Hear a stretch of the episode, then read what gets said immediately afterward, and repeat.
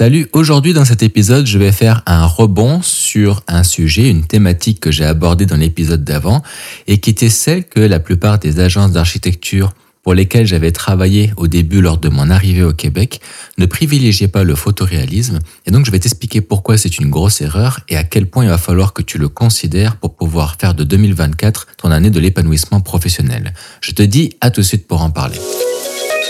Infographie 3D, reconversion professionnelle et mindset. Mon prénom c'est Kevin, je suis coach privé et formateur en ligne. Bienvenue sur mon podcast La force du feu.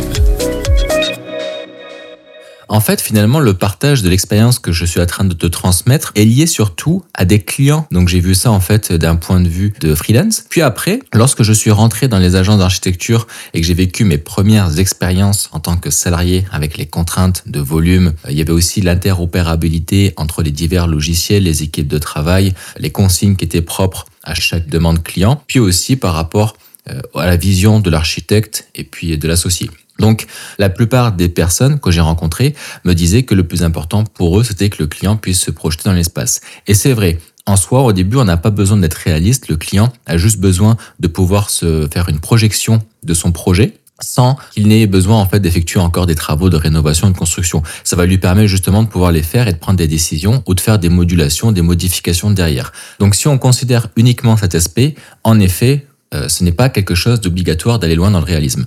Il y a aussi un épisode que j'avais fait en expliquant qu'il y avait un double tranchant à effectuer souvent des rendus 3D ultra réalistes parce qu'on fait habituer le client à cette euh, qualité d'image-là. Et donc, si jamais après on effectue un rendu d'une qualité inférieure, le client peut croire que c'est bâclé ou qu'il n'a pas été considéré, ou alors que le service a été plus bas de gamme que l'investigation précédente, alors que c'est complètement faux. C'est juste que les demandes n'étaient pas les mêmes, les projets n'étaient pas les mêmes, puis souvent, en fait, eh ben, on est capable de faire ressortir mieux une scène en fonction des contraintes et des consignes par rapport à une autre. Chaque scène est unique. On peut pas toujours utiliser les mêmes réglages par rapport au plan de caméra et à la demande du client.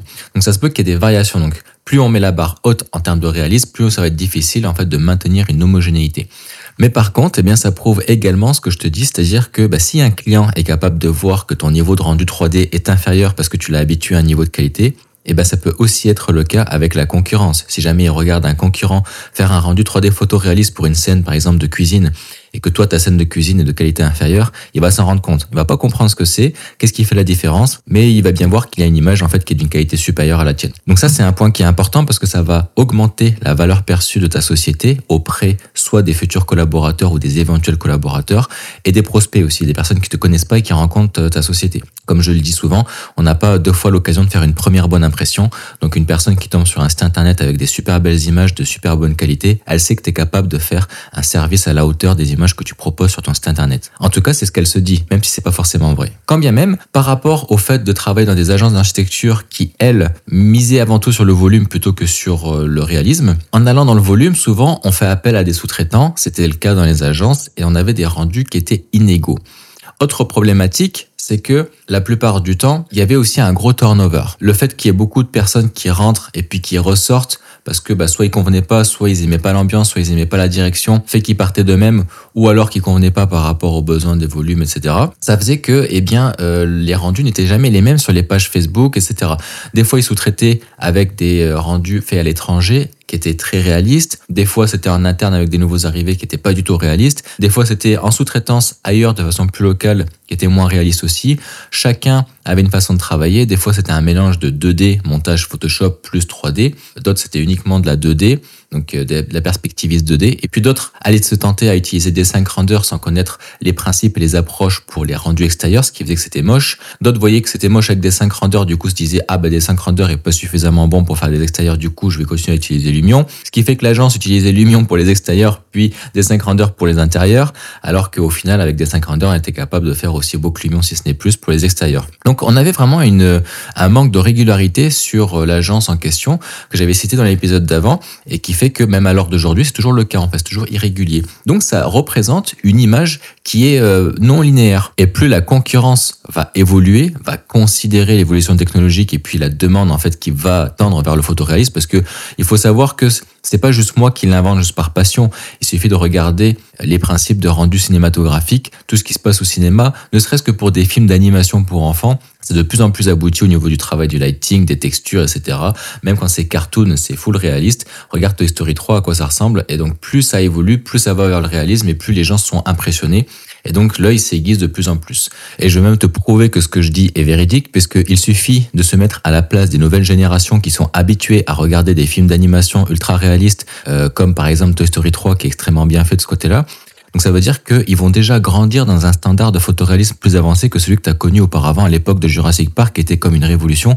Maintenant, Jurassic Park est toujours quelque chose d'extrêmement bien fait, mais on est capable de voir que certains dinosaures sont des robots, puis euh, certains effets spéciaux qui sont un petit peu disgracieux, euh, au même titre qu'on regarde les premiers Star Wars, et puis avant c'était incroyable, maintenant on voit tout de suite la différence. Et tu regardes le tout premier Jurassic World avec le dernier, ben en fait, euh, d'un point de vue des effets spéciaux, c'est incomparable. Même si le premier était avant-gardiste en termes de technicité, ça reste que ben, on est capable de voir la différence avec quelques dizaines d'années de séparation. Donc euh, imagine à quel point en fait dans 20 ou 30 ans ça aura évolué technologiquement parlant, surtout avec l'arrivée des IA. Donc toute personne qui ne considère pas l'évolution technologique, la demande, qui se met des œillères en fait en face pour éviter de regarder quelque chose qui la contrarie et qui la force à sortir de sa zone de confort, va en payer le prix fort. Ce qui fait qu'à un moment donné, ben, il va falloir arrêter de se reposer sur l'outil, arrêter de jouer la productivité parce que ça va nous permettre juste de faire du volume en baissant les tarifs. Et par contre, les autres vont pouvoir récupérer une bonne part du marché en se mettant en avant et en récupérant euh, de plus de marge sur chacune des ventes. Et puis c'est clairement ça qui, à mon sens, va différencier les personnes qui vont être évincées par l'arrivée des intelligences artificielles, parce que bah, c'est quelque chose qui revient assez fréquemment, même si j'en parle avec des personnes qui elles-mêmes ont de l'expérience et puis qui peuvent être des infographistes 3D seniors, ils sont quand même inquiets alors qu'ils ont des compétences supérieures à la moyenne par l'arrivée des IA. Mais moi je pense que c'est juste une question en fait de remise en question toute personne qui déjà manque de confiance et euh, ne voit pas la technologie comme des opportunités mais les voit comme une menace vont faire que soit il va y avoir un blocage émotionnel et donc ils vont se dire ben moi tant pis je regarde comment ça évolue mais je continue à rester campé sur mes positions. Je prépare un changement de métier parce que de toute façon notre métier est perdu. Ces personnes là déjà n'aident pas à, la sauvegarde du métier, mais en plus de ça, vont vraiment être euh, évincés par l'intelligence artificielle.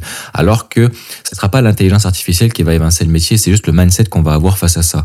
Tandis que les personnes qui disent, oh mais c'est super, moi je vais en profiter pour euh, faire deux fois plus de production, euh, l'utiliser dans mon quotidien, augmenter mon niveau de réalisme sans pour autant avoir des connaissances techniques en ajoutant des prompts sur chacune de mes images 3D qui ont déjà été générées auparavant par un moteur de rendu simplifié comme Enscape par exemple. Ensuite, utilise euh, une IA comme Crea AI qui va te permettre, euh, en fonction en fait de certains prompts et de certains tests, d'augmenter le réalisme de tes images ou juste de certains personnages ou de certains objets ou des choses comme ça, qui vont après te permettre eh bien d'augmenter ton réalisme sans effectuer un rendu ou de la post-production derrière. Donc, euh, même si après les IA peuvent être capables de faire un rendu 3D de la même façon que tu vas être capable de le faire, ça n'empêche que l'IA est une IA, l'humain est un humain, c'est l'humain qui a créé l'IA, et même si l'IA peut-être par la suite viendra dominer l'humain, pour l'instant on a, on a le temps de voir venir la chose et on a encore le temps de profiter de ça à notre avantage. De toute façon, on va évoluer avec la technologie, les nouvelles générations vont baigner là-dedans, donc ça va juste ouvrir de nouveaux postes. C'est juste que nous, eh la, la génération de transition, il va falloir qu'on apprenne à s'adapter à ça. Et c'est ça qui est pas évident. Au même titre que mon père, si jamais eh bien, il était resté campé sur ses positions de paysans qui avaient jamais connu un ordinateur à l'époque et qui à l'heure d'aujourd'hui en fait se fait violence pour apprendre à ouvrir des mails, à envoyer des PDF, des choses qui sont basiques pour nous euh, mais qui sont difficiles pour les anciennes générations eh bien, ça, ça, distingue en fait les, les, générations qui restent, elles, euh, dans leur zone de confort et qui disent, ouais, bah, vous autres, avec vos ordinateurs, vos écrans, vos nouvelles technologies, ça, ce sont des personnes, en fait, qui préfèrent dénigrer une technologie qui les dépasse et qui leur demande, en fait, euh, de s'investir dedans et donc de sortir de leur zone de confort. Euh, donc, c'est un choix qu'ils ne veulent pas faire. Il faut juste en assumer après, derrière, bah, les conséquences que ça peut avoir. Peut-être qu'elles seront pas négatives parce que bah, tout le monde n'a pas besoin de savoir utiliser un ordinateur pour travailler, par exemple. mais pour la majeure partie des cas, on s'entend que l'avenir va être de plus en plus numérisé, au même titre que bah, avant on s'éclairait avec des lampes à pétrole, maintenant on appuie sur un bouton pour avoir de l'électricité, plus tard on claquera dans les doigts et puis euh, tout sera virtualisé, on va avoir des maisons connectées, etc. Donc euh, en fait plus on avance, plus on va vers le numérique, vers les hologrammes, vers les méta-univers, peut-être même que des milliers d'années plus tard, si on n'a pas détruit cette planète-là ou qu'on n'est pas parti sur une autre planète pour la polluer, eh ben euh, on sera carrément de la transplantation peut-être de l'esprit dans les robots parce qu'on sera capable de peut-être sauvegarder la conscience et la mettre dans des puces et après les intégrer dans des robots, etc. Peu importe. Moi, je pense que réellement, tout ce qu'on est capable d'inventer dans des films, on finit par l'inventer une fois qu'on est capable d'augmenter la technologie. Donc il suffit juste d'avoir l'esprit ouvert, tout simplement. Moi, je vois un petit peu chaque journée comme un défi et puis euh, comme une source d'inspiration. Je me dis, ok, bah, qu'est-ce qui va se passer aujourd'hui? Qu'est-ce qui va se passer le mois prochain, l'année prochaine, qui va faire que je vais devoir sortir de ma zone de confort pour apprendre un nouveau outil? Moi, je trouve ça palpitant. Je vois un peu ça comme des défis euh, qui vont pouvoir m'aider. Par exemple, tu vois, en ce moment, eh bien, j'ai mis longtemps à me décider à passer sur le coaching en ligne. Je me suis dit pourquoi, alors que j'aurais pu le faire parce que j'avais déjà les connaissances j'ai passé autant de temps à le faire. Et le moment où je décide finalement de me lancer dans la création d'un espace VIP ultra complet pour proposer quelque chose qui n'existe pas sur le marché de la francophonie architecturale, et j'irais même peut-être même jusqu'à dire de façon mondiale, parce qu'avec les retours des personnes qui ont effectué euh, des formations et des coachings au travers des protagonistes phares euh, de la formation sur la visualisation architecturale, comme Vis Academy ou Archviz Artist ou autres, Render Camp, tout ça, aucun en fait ne propose le service de coaching que je suis en train de mettre en application. Et ça, eh bien, c'est pas parce que les autres sont moins bons ou n'ont pas envie de le faire ou autre, c'est juste que bah, chacun en fait, en fonction de sa personnalité, va choisir le format qui lui convient le mieux. Euh, moi, j'ai un collègue, euh, bah, Sylvain, les créateurs 3D que je salue, qui est un spécialiste dans la formation en ligne et qui propose des modules de formation, notamment sur Viré pour SketchUp et sur Enscape, euh, qui est beaucoup plus pertinent que ce que moi je vais faire d'un point de vue en fait des modules de formation en ligne, parce que je préfère accentuer l'accompagnement, le fait de créer un réseau, parce que j'en ai marre d'être tout seul comme un sans ami derrière mes écrans. et, euh, et, parce que bah, je veux créer un réseau de professionnels, puis je suis plutôt dans l'accompagnement parce que c'est quelque chose qui me plaît, euh, voir les gens en fait se poser des questions, rassurer leurs craintes, leur trouver des solutions. J'ai plein de petits lutins dans ma tête qui sont prêts en fait à euh, faire des investigations à ma place, et donc plutôt qu'ils m'empêchent de dormir le soir parce qu'ils ont envie de, de productivité, bah, au moins je les mets au service en fait des membres que j'accompagne. Et, euh, et puis, tu as des personnes comme, bah, par exemple, Sylvain ou d'autres personnes qui vont peut-être proposer des coachings de façon ponctuelle, mais qui vont pas être spécialisés là-dedans. Et puis, chacun, il trouve sa spécialisation et puis chacun est complémentaire. Donc, ça qui est le fun. Parce que moi, par exemple, une personne qui veut spécialiser sur Inkscape, bah, moi, ça va pas me tenter de faire une formation sur Inkscape. Je vais l'envoyer euh, chez Sylvain, qui va être celui que je vais recommander tout le temps en rapport à son côté humble et, euh, à ses valeurs qui sont très proches des miennes. Et puis après, bah, si une personne veut aller loin dans un coaching ou veut un accompagnement, etc., etc., même si bah, je sais que Sylvain propose des services de coaching à l'heure, etc. Peut-être qu'il préfère se concentrer aussi sur l'automatisation de son business pour se concentrer aussi sur sa vie privée. Et donc, euh, les modules de formation conviennent mieux à ça plutôt qu'avoir des fiches d'exercice, devoir faire des corrections avec un suivi euh, comme ça, sans limitation dans le temps, tout ça. Et Sylvain va plutôt me renvoyer en fait les personnes qui veulent un accompagnement privé. Et je me dis, bah tiens, je me suis lancé pile poil au moment où il y a l'arrivée des intelligences artificielles. Peut-être que c'est pas pour rien, je crois en la vie, tu vois.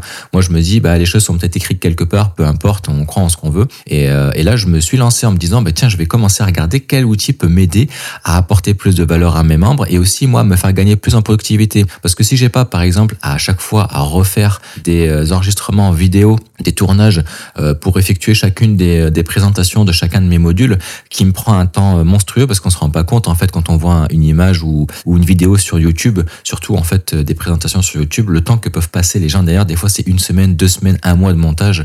Donc, euh, donc, il faut vraiment se rendre compte de la phase immergée de Et je me suis dit, moi, je veux que quelque chose soit professionnel. Je veux que les membres, quand ils arrivent, ils se disent, c'est propre, c'est pro, c'est clair, la qualité graphique et vidéo est professionnelle.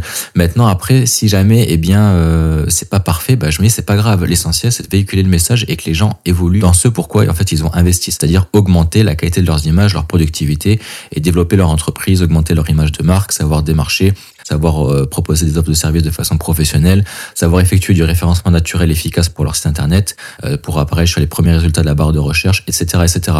Donc ça, moi, je vais me concentrer là-dessus. Et je me suis dit, qu'est-ce que je peux faire pour me concentrer là-dessus, donc sur le fond plutôt que sur la forme, tout le temps à vouloir euh, perdre du temps à, cause du fait que je suis ultra perfectionniste.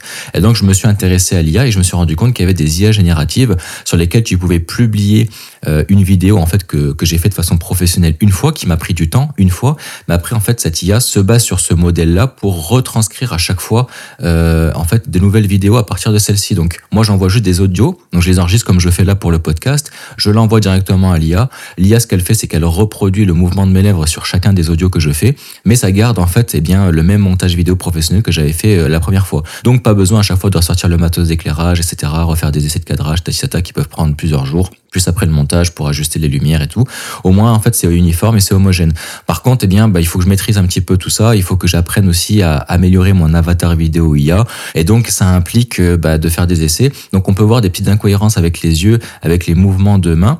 Mais au final, j'ai fait des tests et j'ai envoyé ça à mon coach en affaires et puis euh, toutes les personnes m'ont dit waouh, j'avais même pas vu la différence. D'autres qui ont un œil plus aiguisé parce que ce sont des experts en vidéo, ils disent bah oui, en effet, on voit des petites incohérences au niveau des yeux, euh, au niveau des mains, mais franchement, euh, c'est tout à fait acceptable. C'est sûr que pour une vidéo de présentation, ça ne suffirait pas pour faire par exemple une vidéo sur YouTube ou pour présenter par exemple une page de vente qui parle de mon coaching.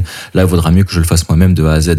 Mais après, une personne qui arrive et qui voit sur chacune de mes intros, eh bien, une vidéo de présentation qui explique les modules vidéo. Puis ensuite, après, bah, c'est juste des partages d'écran et des tutoriels en fait du logiciel, donc il n'y a plus besoin d'IA. Donc imagine un petit peu pour les 25 à 30 vidéos d'intro en fait que je dois faire pour chacun des modules, le temps que ça peut me faire gagner. En plus, on a une homogénéité sur l'ensemble, on n'a pas des différences de paysage, d'éclairage, de, fatigue, etc. C'est toujours en fait euh, le même univers, le, le même environnement. Euh, donc euh, j'aime ça, j'aime vraiment ça et donc j'en ferai un épisode à part entière pour en parler. Mais voilà, il faut s'intéresser à la technologie parce qu'elle évolue très vite et bah tu vois, moi ça m'a été profitable et ça m'est aussi profitable.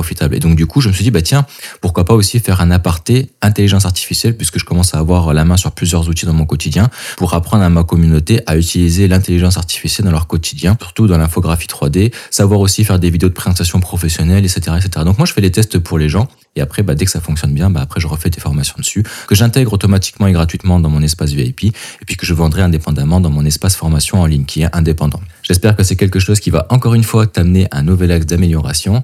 Je tiens également à faire une dédicace à Sylvain, les créateurs 3D, que je salue, euh, parce qu'il m'a expliqué que bah, si j'avais pas beaucoup de retours au niveau des votes, c'était pas parce que bah, le podcast n'était pas bon, parce que lui, il avait vraiment apprécié en fait euh, ce que je disais, il trouvait ça dynamique et cool, mais il expliquait que bah, c'était trop compliqué en fait via Spotify et tout de faire des notations que déjà on peut pas le faire sur ordinateur, puis après en fait sur le téléphone il faut avoir écouté un certain nombre d'épisodes avant de pouvoir voter, etc., etc. Donc c'est pas pratique du tout et du coup bah, je comprends mieux euh, et, du coup ça me remotive. Merci à toi Sylvain parce que je pensais que bah, c'est parce que mon, mon, podcast ne plaisait pas, mais en fonction de tous les retours que j'ai eu sur mon espace membre des nouveaux arrivés qui écoutaient le podcast, plus Sylvain, plus Yannick Coudreau que je salue aussi au passage plus euh, tout un tas de personnes qui me font que des retours positifs, bah du coup bah je me dis ok c'est pas c'est pas une question en fait de fond ou de forme, c'est surtout une question de d'ergonomie utilisateur qui est mal optimisée par l'équipe de Spotify. Voilà.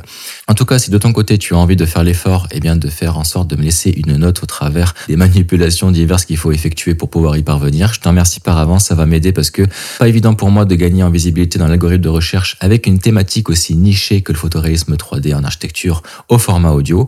Quand bien même, eh bien je te remercie Merci pour ton écho jusqu'ici, puis je te dis à la prochaine pour l'épisode suivant. Salut